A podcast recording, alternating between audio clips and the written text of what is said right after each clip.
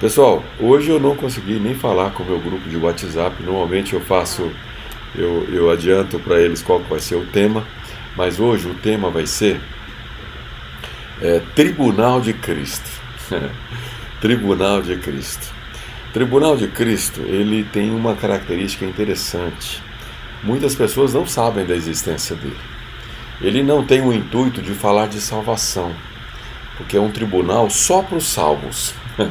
só para os arrebatados, aliás, melhor dizendo. É, porque o tribunal de Cristo ele acontece logo depois do arrebatamento que nós aprendemos na última aula. É, o arrebatamento, vocês sabem, ele, ele vai acontecer de repente, ele vai acontecer no piscar de olhos. Se você não assistiu a aula 08, eu te peço encarecidamente que você assista para que você possa entender como que vai funcionar é, o arrebatamento. E, e logo depois do arrebatamento vai vir o tribunal de Cristo. Então, primeiro os mortos são arrebatados, depois os vivos, nos encontraremos com Cristo, vai ser aquela festa, todos felizes, porque estar com Cristo no arrebatamento é sinônimo de aprovação, de que nós de fato estamos com Ele e a partir dali vai começar uma série de eventos e estaremos sempre juntos com Cristo, né? sempre juntos. É, e, e, o primeiro evento, né, dentre muitos que vão acontecer, e eu espero que você esteja comigo aí nas próximas aulas, porque cada evento é melhor do que o outro. E o primeiro evento vai ser o Tribunal de Cristo.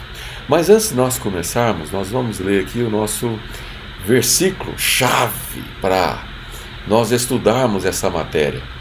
Diz assim Apocalipse capítulo 1, versículo 3: Bem-aventurado, ou seja, feliz aquele que lê e os que ouvem as palavras desta profecia e guardam as coisas que nela estão escritas, porque o tempo está próximo. É. O tempo está próximo. Desde quando Jesus escreveu essas palavras, ou melhor, ele não escreveu, ele revelou para João, o discípulo que estava exilado na, na ilha de Patmos. Desde lá, muitas coisas têm acontecido. Né? Esta palavra tem se, se cumprido ao longo dos anos e algumas coisas ainda faltam se cumprir para que é, o fim dos tempos seja completo de acordo com o que foi profetizado. É, deixa eu só colocar aqui. Opa. Deixa eu só colocar aqui o nosso próximo slide. Eu não posso deixar de ler também, que diz assim, ó, em Apocalipse também, 16:15, diz assim: Eis que venho como um ladrão. Feliz aquele que permanece vigilante e conserva consigo as suas vestes, para que não ande nu e não seja vista a sua vergonha. Ou seja, nós precisamos estar atentos, porque aquele dia, né, o dia dos acontecimentos finais, porque os acontecimentos que Jesus registrou e as profecias têm se cumprido ao longo da nossa história cristã. Depois que Jesus foi assunto aos céus, muitos eventos aconteceram, profecias se cumpriram e outras ainda estão por vir. Agora, existe uma que é a vinda, ou a segunda vinda de Cristo, né, e que Jesus está dizendo que ele vai vir como um ladrão. Né? Feliz aquele que permanece vigilante, ou seja, atento, conservando consigo as suas vestes limpas, ou seja, em santidade. Santidade pela qual, sem ela, ninguém verá a Deus para que não ande nu e não seja vista a sua vergonha, ou seja, o seu pecado, o seu erro. Nós podemos até pecar e é impossível vivermos 100% sem pecar. Se alguém diz que isso é possível, está mentindo e por estar mentindo já está pecando.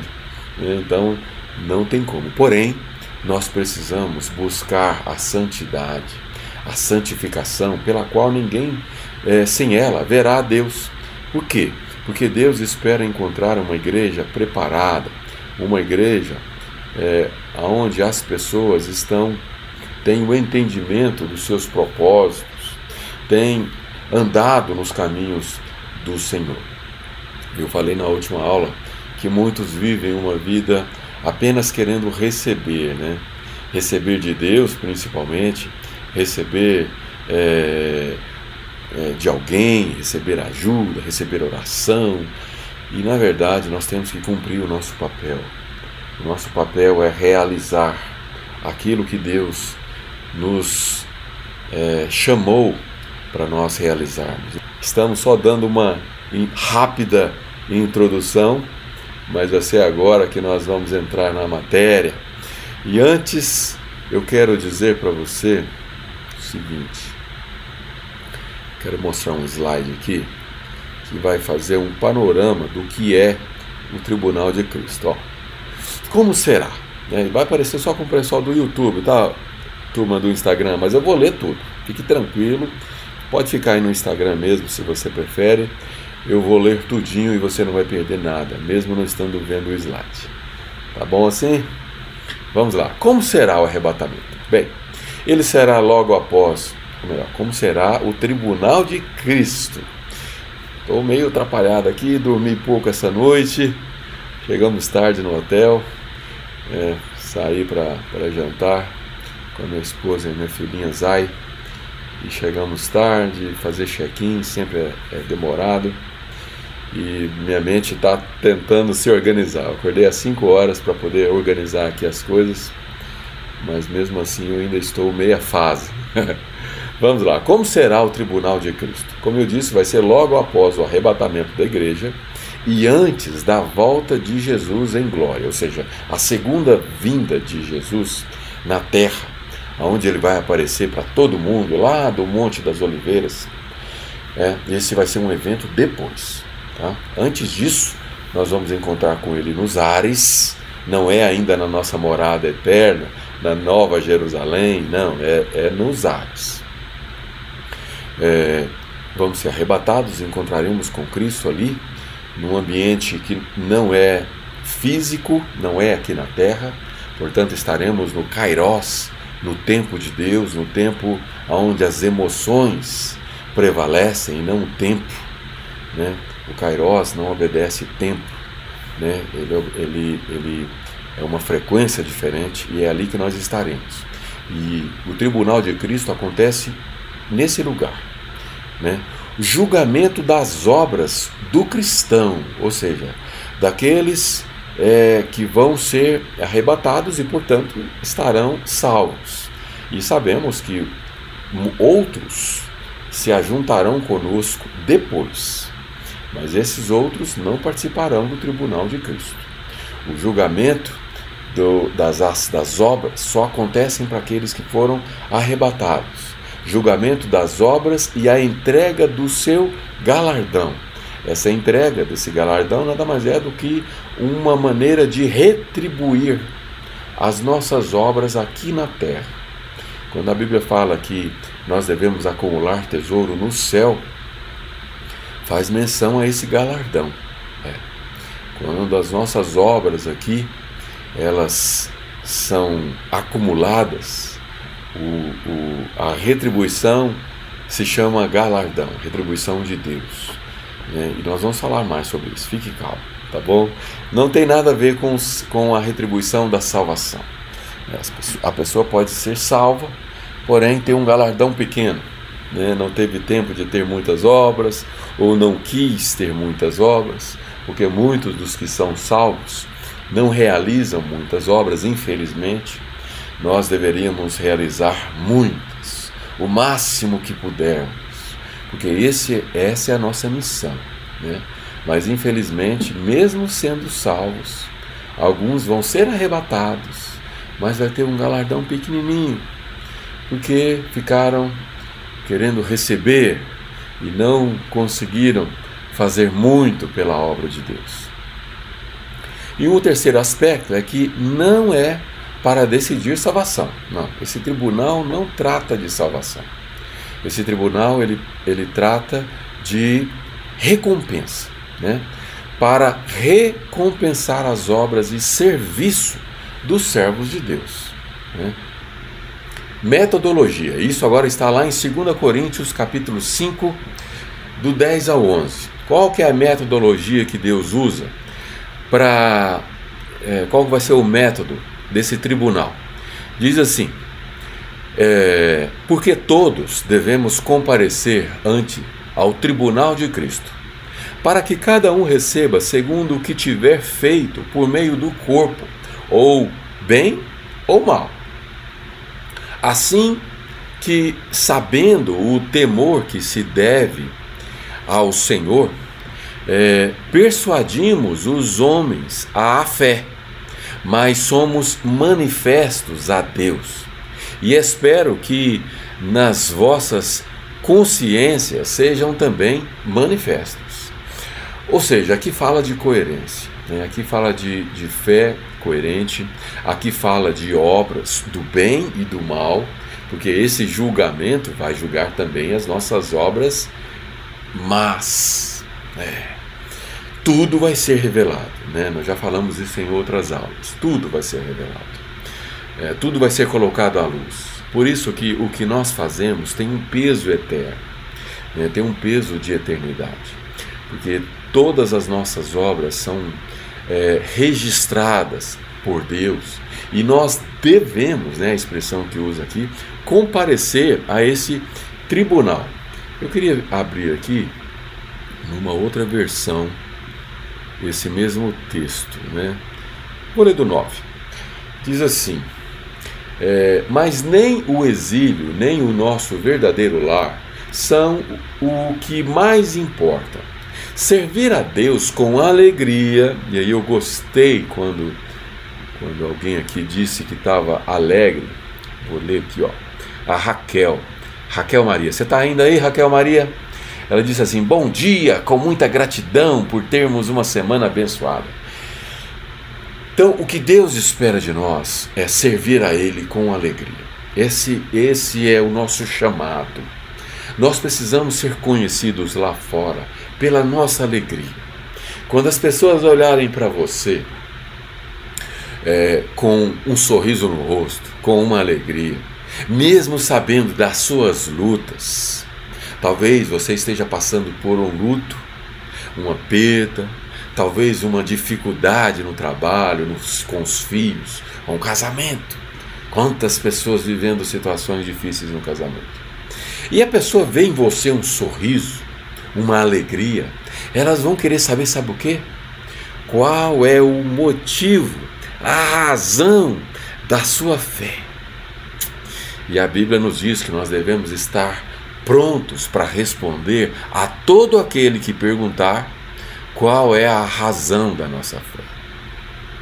E quando as pessoas verem em, é, virem em você é, uma alegria, eles vão querer saber qual é a razão da sua fé. E aí você atrai pessoas pela sua alegria, pelo seu, pelo seu entusiasmo. Né? E aí você está construindo um tesouro lá no céu. Porque quando você traz vidas para conhecerem esse Evangelho, essa alegria, esse entusiasmo que o mundo não compreende, como pode? Ele está passando por tantas circunstâncias e está alegre. Como pode? É que o nosso Deus vive em nós. O Espírito Santo de Deus vive em você. E isso, só isso, já seria o suficiente para você refletir e viver com alegria. E o texto diz assim: servir a Deus com alegria é o principal e o que desejamos fazer, a despeito das circunstâncias. Eu estou lendo aqui na versão a mensagem. Cedo ou tarde, todos teremos de ficar frente a frente com Deus independente das nossas condições. Compareceremos à presença de Cristo e receberemos o que plantamos por meio da nossa conduta, boa ou má. O mesmo texto dito de forma diferente nessa versão que a gente usa bastante, que é a versão a mensagem. Né? Agora, o que é o mais importante? É exatamente o que eu acabei de ler. Né? O mais importante é a nossa é a nossa alegria. Esse é o principal, a nossa alegria. Tudo está registrado, né? Diz aqui, diz aqui em Hebreus, capítulo 6, versículo 10. Diz assim: Deus não perde nada. Deus conhece perfeitamente o amor que vocês demonstram quando ajudam alguns cristãos em necessidade, algo que continuam a praticar. É, aqui é, é, no livro de Hebreus, supostamente o, o apóstolo Paulo escrevendo sobre a necessidade dos cristãos, né? as, as, necessidades que nós precisamos ficar atentos, porque isso está diretamente ligado ao a recompensa nesse tribunal de Cristo, que é a nossa matéria de hoje. Hoje eu não tenho aqui meu cafezinho, tenho uma aguinha para molhar a palavra.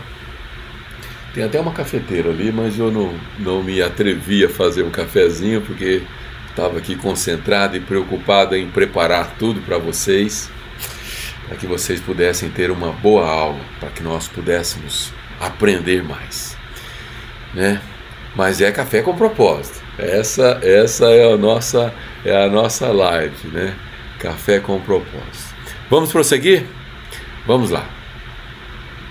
É, juiz honesto. Deus é um juiz honesto. Em 2 Timóteo, capítulo 4, versículos 7 a 8, diz assim: Tudo que existe atrás de mim agora é a ovação. Né? E essa é uma versão, uma mensagem usando uma palavra um pouco difícil, mas ela explica, o próprio texto explica agora. Ovação significa o aplauso de Deus, ou seja, o reconhecimento de Deus. Já imaginou Deus te recompensando, te aplaudindo? A ovação significa isso, o reconhecimento ou aplauso de Deus. Submeta-se a isto, pois ele é um juiz honesto. Em outra versão é justo juiz, que eu gosto bastante também. Ele vai fazer o que é certo, não apenas para mim, mas para todos os que estão ansiosos por sua vinda. Você tem ansiedade pela vinda de Deus? ansiedade não é algo muito positivo quando aplicado de maneira errada, né? Por exemplo, você ficar ansioso com o que vai acontecer amanhã, né? sendo que Jesus nos disse para nós deixarmos o amanhã para amanhã, né? Deixe para cada dia o seu próprio mal, né? Jesus nos ensinou. E estar ansioso, pré-ocupado com coisas que ainda nem aconteceram, isso não é bom, isso não faz bem para você. Né? Isso causa em você uma ansiedade que pode te machucar por dentro, machucar seu, seu emocional, machucar a sua, é, o seu, é, os seus hormônios, descontrolar, descompensar. Isso não é bom para você. Porém, estar ansioso por coisas boas, aí sim, aí você faz um bom proveito desse sentimento de ansiedade. Ansioso por Jesus vir e nos levar com Ele, estarmos com Ele. E eu não estou falando da primeira morte, da morte física. Não quero que você fique ansioso para morrer, não é isso. Mas ansioso pelo arrebatamento, ansioso por estar nesse tribunal com a sensação do, do dever cumprido, com a sensação da missão cumprida né? como disse aquela expressão de Paulo, batalhei o bom combate, né? cumpri a minha carreira. Será que você pode dizer que você tem feito isso? Será que você pode dizer que você tem cumprido o seu chamado? É um dos propósitos desse nossa live Café com Propósito é justamente te ajudar a encontrar o seu propósito. Para que você não fique uma, não viva uma vida medíocre, uma vida é, cuja existência é insignificante para Deus é, ou para o seu próximo. Não, você precisa ter uma vida é, vibrante, uma vida cujo propósito faz sentido para mais alguém, cujo propósito faz sentido para Deus, cujo propósito é ser disponível para Deus, para que Deus possa te usar. Isso sim é viver uma vida plena, uma vida de verdade. Raquel disse que vai ficar até o último minuto com gratidão a Deus. Que bom, Raquel. Você foi uma das primeiras a entrar e está dizendo que vai ficar até o último minuto. Que bom, que bom, que bom. Maria Sueli diz que compartilhou com oito pessoas. Parabéns, Maria Sueli. Obrigado. É, muito obrigado. Manuela com dois. Muito bem. Continue compartilhando, continue compartilhando.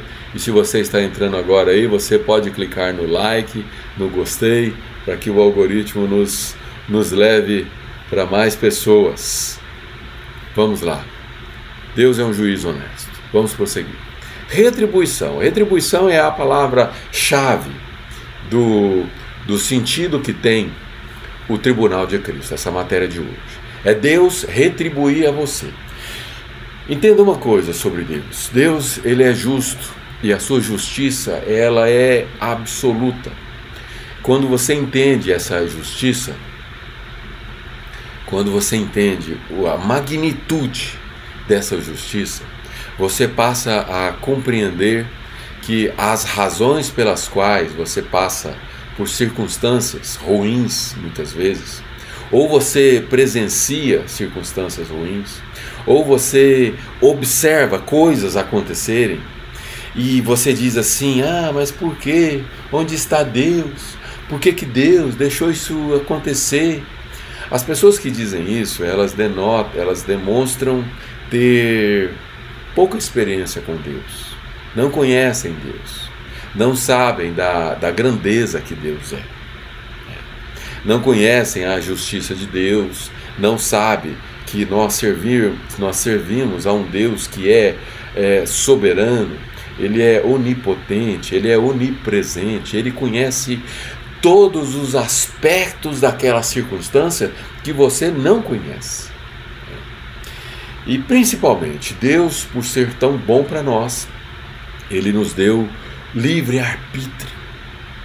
E esse livre arbítrio nos faz livres livres não só para fazermos as nossas escolhas, não só para tomarmos as nossas decisões, mas como também realizar coisas boas e más.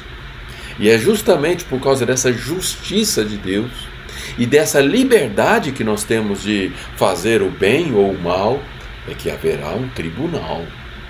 Um tribunal onde seremos julgados. Não para condenação, não, porque não é um tribunal de condenação. Não é um tribunal que vai tirar de você a sua salvação, não. Tanto que quem vai participar desse tribunal, quem vai ser julgado, são apenas aqueles que vão ser que serão arrebatados. Portanto, os que são arrebatados são os salvos, né? São aqueles que estavam com as suas vestes limpas, com a sua lâmpada acesa esperando o noivo mas seremos julgados pelas nossas obras, justamente porque nós temos essa liberdade de agirmos né, com o nosso livre arbítrio. Né? E então, portanto, que a chave desse tribunal é retribuir. Sim, estou a caminho, né, isso está sendo dito por Jesus em Apocalipse 22, 12 Sim, estou a caminho, logo chegarei. Trago comigo a retribuição. Vou retribuir a todos pela obra da sua vida. A obra da sua vida. A sua vida é uma é, precisa ser uma grande obra. Sabia? A sua vida precisa ser uma construção que você está edificando. E é muito triste quando nós olhamos para algumas vidas e nós percebemos que a edificação daquela vida são grandes escombros. Já viu aquelas cenas de, de prédios sendo demolidos? E aí eles vão implodindo, implodindo e tudo cai e vira um emaranhado de ferros retorcidos paredes debulhadas, tijolos aparentes, canos quebrados. Algumas vidas são assim, o que é muito triste. Pessoas sem nenhuma perspectiva vivem uma vida de desolação. Desolação. E nós não podemos olhar para aquilo e não fazer absolutamente nada. Ontem eu disse que quando você vê uma, uma necessidade, quando você toma conhecimento de que há uma necessidade, seja na vida de alguém, um vizinho, um parente, ou alguém que você não conhece, mas você percebe aquela desolação, você passa a ser parte envolvida naquilo. Você pa passa a ser parte envolvida na solução daquilo. Qual é a solução que você tem trazido para as angústias das pessoas que vivem à sua volta? Quantas pessoas vivem angustiadas na sua alma, no seu mais íntimo, aquela angústia, aquela tristeza. E aí vivem um dia depois do outro, dias de tristeza, de amargura. E tudo que essas pessoas precisam muitas vezes é ouvir uma palavra de esperança. E você que está aqui comigo, né? E eu espero que você esteja recebendo esperança, recebendo palavras de, de pacificação, palavras de alegria. Será que você consegue retribuir essa mensagem para pessoas que estão é, precisando dela? Ou será que você tem retido contigo e aquilo não transborda, aquilo não excede? Vamos lá. Retribuição, essa é a palavra-chave. E desígnios do coração. Vamos, vamos ler esse trecho aqui, está em 1 Coríntios 4, 5. E lembrando, o assunto aqui é desvendando o fim dos tempos. Né? E hoje nós estamos, estamos tratando do tribunal de Cristo. Você que está chegando agora aí meio perdido, ué, não está falando de provérbios? Não, não, hoje não é provérbios. Toda terça-feira nós falamos sobre o tema fim dos tempos né, escatologia. Vamos lá, diz assim em 1 Coríntios 4, versículo 5: Portanto, nada julgueis antes do tempo, antes de tempo, até que o Senhor venha, o qual também trará à luz as coisas ocultas das trevas e manifestará os desígnios dos corações, e então cada um receberá de Deus o louvor. O louvor de Deus é a recompensa, é o galardão, é o reconhecimento. Reconhecimento de obras, boas ou más. E eu espero que você receba o louvor, os aplausos, como disse a expressão é, que nós usamos no versículo anterior. Inspeção de Deus é, outra, é outro termo que, que a, a, aquela versão, a mensagem usa está lá em 1 Coríntios capítulo 3, do 12 ao 14, diz assim: E se alguém sobre este fundamento formar um edifício de ouro, prata, pedra, pedras preciosas, madeira, feno, palha, né? aqui está falando de materiais, porque no dia que nós formos provados, essa prova vai revelar que tipo de material nós somos formados. Né? E eu já vou antecipar aqui antes de terminarmos a leitura. É, a Bíblia diz que, nós, que as nossas obras serão provadas com fogo. É, com fogo, para saber do que, que ela é formada. Será que ela é formada por palha, que quando se queima, dissolve? Ou será que ela é provada como pedra, que fica incandescente? Ou será que ela é provada como ouro, que fica purificado, a prata também. Mas será que ela é provada como pedras preciosas? Quando a pessoa vive uma fé artificial, superficial, uma fé que não tem frutos, né? uma figueira que não dá frutos, como dissemos outro dia, uma, uma árvore que não dá frutos, quando se queima, o que sobra são cinzas. Muitos vivem uma fé assim, que quando forem provados pelo fogo, não vai sobrar nada.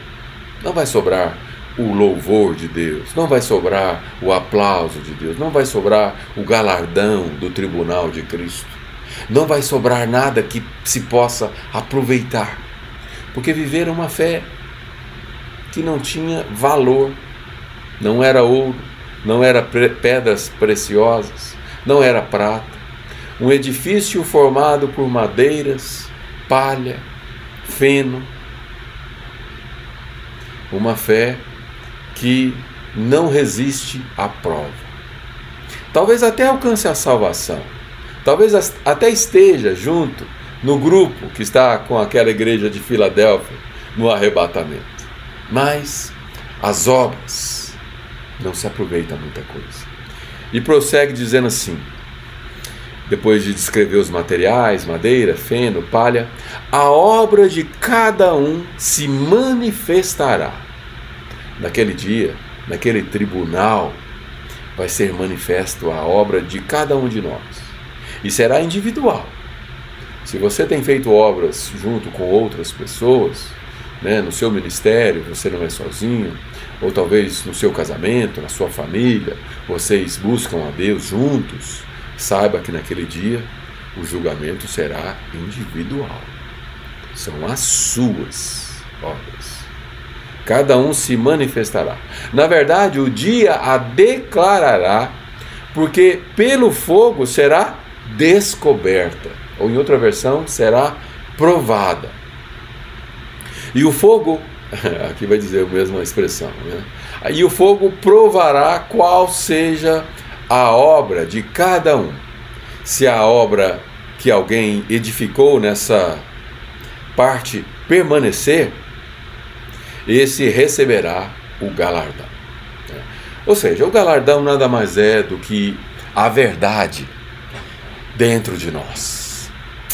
A verdade dentro de nós. Deus está interessado exatamente nessa verdade. A verdade que tem dentro de nós. Qual é a verdade que tem dentro de você? Qual a verdade que tem dentro de você? Nós precisamos ter uma fé aonde a nossa verdade revela do que que nós somos formados. Qual é o material que nós somos formados? Somos formados por palha. Sabe o que acontece, queridos irmãos e irmãs? Quando a nossa fé ela é frágil, sabe o que acontece? Nos momentos de dificuldade que nós passamos na vida, e nós passamos por essas dificuldades todos os dias. Todos os dias uma batalha diferente. Há momentos de vales profundos, perdas irreparáveis. Mães que perdem filhos, filhos que perdem pessoas queridas, talvez os pais. Mas quando, quando nós perdemos os nossos pais, o que, o que nos consola é que nós temos o entendimento de que a nossa vida é passageira e que em algum momento os mais velhos se vão. Agora, quando uma mãe perde um filho, aí não é natural. Não era para ser assim. Não era. E quando isso acontece, nós estamos sujeitos a acontecer isso. Sujeitos.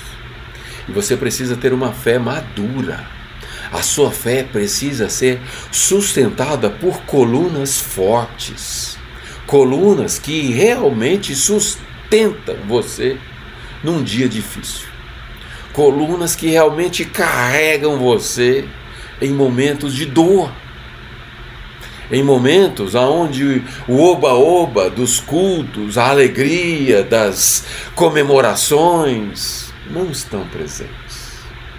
E o que eu mais tenho tentado transmitir na minha mensagem é para que nós tenhamos uma fé coerente. Uma fé onde a euforia do, dos cultos e das comemorações elas perdurem nos nossos dia, no nosso dia a dia, nos momentos onde as dificuldades virão e elas virão. De um jeito ou de outro, não queremos, não pensamos nela, porque se pensamos, nós podemos atraí-las. Porque tudo que nós focamos se expande, e isso também faz parte da mensagem que eu tenho anunciado. Pensar direito, porque muitas das coisas ruins que nós vivemos, elas vieram até nós porque nós a atraímos.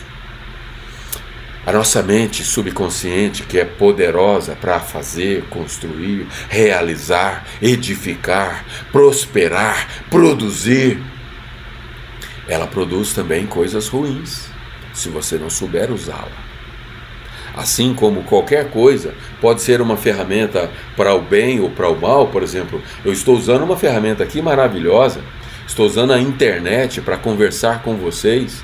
Nesse momento eu tenho entre YouTube e Instagram, vamos ver, vamos ver. Temos uma audiência pequena, mas eu posso dizer que eu estou falando para 40 pessoas. 40 pessoas através de uma ferramenta. Agora, as pessoas que usam essa mesma ferramenta para pornografia, para divulgar coisas é, ruins, para incitar discórdia, ela está usando uma ferramenta que é boa para uma finalidade ruim. E assim é a nossa mente. Você tem uma mente que é poderosa e Deus criou a sua mente poderosa assim, porque ele queria que você usasse ela para usar para realizar coisas aonde a sua fé a sua fé é justamente o realizar através dos seus pensamentos certeza de coisas que não existem. Isso é fé. Convicção de fatos que não se vê. Isso é fé. Portanto, quando você pensa acreditando, você está exercitando a sua fé. E muitas vezes você usa esse poder que é sobrenatural para atrair para a sua vida coisas ruins, coisas que não te fazem bem. E nós, como é, cristãos, como pessoas que, que somos salvos em Cristo Jesus, que um dia nós confessamos a Deus como nosso Salvador, e se você que está aí do outro lado ainda não fez isso, você precisa fazer. Saiba que para você é, confessar Cristo como seu Salvador e ter o seu nome escrito no livro da vida, basta você pronunciar palavras é, dos seus lábios, dizendo: Eu creio em Cristo Jesus. Senhor, escreve escreve o meu nome no livro da vida. Basta isso, basta isso. Quando eu vejo as pessoas transformarem o Evangelho em algo complexo, eu me entristeço e me revolto, porque o Evangelho é simples. A mensagem de Deus de resgate, ela é simples. João 3,16, porque Deus amou o mundo de tal maneira que deu seu único filho para que todo aquele que nele cresce, para que nele crê, para que nele acredite, para que nele, no seu subconsciente, de fato acredite, porque você precisa crer no seu coração, e o seu coração é uma figura de, de linguagem que diz respeito à sua mente. Então, se você crê, para todo aquele que, que crê, não pereça, mas tenha vida eterna. E se a Bíblia diz que você que não crê em Jesus vai perecer, é porque vai perecer. Não porque Deus escolheu que fosse assim, porque Ele pagou um alto preço para que não fosse assim. Ele se fez carne, né? porque a Trindade, que é Deus, Espírito Santo e, e Jesus, o Filho, é uma pessoa só, em três em três indivíduos. Então, Deus se fez carne através do seu filho e veio ao mundo para pagar um preço alto. Portanto, aqueles que não creem vão perecer. E se você está vendo e não está fazendo nada, você está fazendo parte disso. E nós precisamos levar essa mensagem adiante para que muitos desses que estão indo a passos largos para o abismo, para condenação, volta. Porque Deus, como nós dizemos outro dia, ele é como aquele pai do filho pródigo. Ele está de braços abertos, dizendo: Vem. Ah, mas eu errei muito, eu pequei demais, eu, eu enganei muitas pessoas, eu roubei, eu matei. Venha. A voz de Cristo sempre dizendo: Venha, ainda há tempo. A Bíblia diz que, ainda que os seus pecados sejam mais escuros do que a escarlata, Deus está dizendo: venha. Ele é capaz de transformar a sua, as suas vestes imundas em vestes de linho, mais alvas do que a neve. Ainda há tempo de você fazer boas obras, de, de você socorrer o aflito, de você ajudar o necessitado Ninguém é pobre demais para que não possa dar tempo para alguém que precisa, atenção, recursos, por, men por menor que sejam os que você tem. Quando o profeta, é, quando o profeta Isaías chegou na casa daquela viúva, ela, ela só tinha um punhado de farinha e um pouco de azeite, e ela pretendia fazer um, um bolo com aquilo um pão e comer com seu filho e em seguida esperar a morte, porque ela não tinha mais nada, mais nada. No entanto, o profeta chegou e pediu para que ela preparasse para ele. Saiba que quando você tira de você para dar para alguém, e quando você tira de você algo que, que vai fazer falta para você, saiba que Deus é fiel Lembra da justiça que nós falamos agora há pouco? A justiça perfeita de Deus é capaz de nos é, de nos devolver muito mais do que nós estamos dando. As pessoas entendem errado o que é generosidade. As pessoas elas acham que só os ricos devem ser generosos, porque afinal de contas eles têm muito. Mas a verdadeira generosidade é aquela daquela viúva que entregou aquilo, aquilo que era tudo para ela.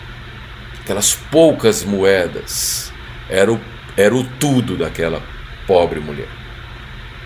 E muitas vezes você tem muito mais do que algumas moedas, mas se julga pobre, se julga necessitado e fica fazendo aquela cara de que precisa Ai, que precisa, orem por mim. Eu estou precisando. Para com isso. Viva uma vida com alegria, com intrepidez. Aprenda com aquele menino, aquele menino que a Bíblia registra, chamado Davi, e que se tornou o grande rei Davi, que hoje é referência, faz parte da linhagem de Jesus. O menino que não era reconhecido nem pelos próprios pais, mas que era valente, intrépido, sabia o Deus a quem servia. Você conhece o Deus que você serve? Você precisa conhecer. Você, precisa conhecer o seu poder. Você precisa conhecer a sua justiça. Você precisa conhecer a sua fidelidade.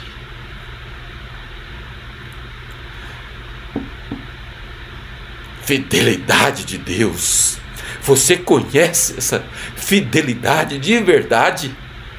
Será que você conhece essa fidelidade de verdade? Se você conhece, viva! Viva debaixo dela!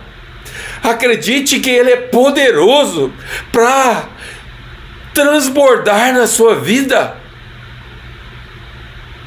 Portanto, transborde na vida de alguém. Transborde alegria, transborde o pouco que você tem. Sua geladeira está vazia, seu armário tem poucas coisas. Talvez é porque você não sabe dividir. Aprenda a dividir o pouco. Tire daquilo que vai te fazer falta e creia no Deus que você disse que conhece, que você diz conhecer. Creia de verdade. E para de viver uma, uma religiosidade vazia, medíocre, pobre, escassa. E viva uma vida em abundância, confiando e crendo num Deus que é fiel. Caso contrário, abandone essa fé porque ela não te serve para nada. Você não entendeu. Viva uma fé coerente coerente e deixa de malandragem. Deus é maravilhoso. Obrigado, pessoal. Chegamos ao final de mais uma live. E eu espero que Deus tenha falado com você, porque para mim ele falou grandemente.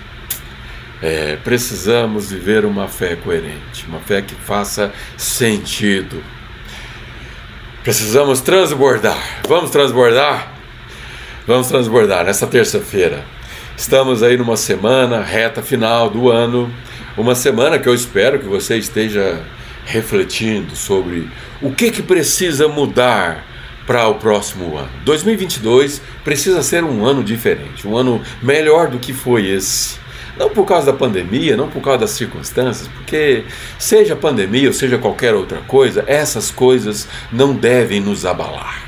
Muito pelo contrário, elas devem ser como elas devem ser como sinais de que oportunidades da, pra, da parte de Deus existem e cabe a nós ouvi-las. Ouvi-las. Você precisa ouvir mais a voz de Deus, sabia? Às vezes você tem falado muito, pedido muito, mas você tem ouvido pouco. Gaste tempo nas madrugadas, orando a Deus com seus olhos fechados e sem nenhuma palavra, tente ouvir a voz de Deus. Beleza? Um abraço. Nos vemos amanhã, se Deus permitir. Não apenas estaremos vivos, mas estaremos juntos, em nome de Jesus. Obrigado. Nos vemos amanhã. Beijo, beijo.